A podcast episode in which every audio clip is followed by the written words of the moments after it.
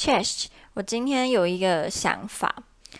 我们学校有韩文系、有日文系、有中文系，可是感觉出来读中文系的人不是说真的对中国文化有兴趣，所以去读，而是他们想要以后学了中文之后去中国做生意赚钱。但去读韩文系、日文系的超级多人都是因为对韩国、日本文化抱着极极大兴趣跟热情，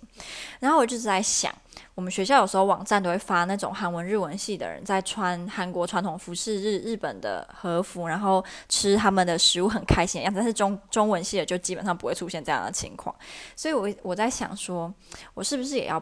办，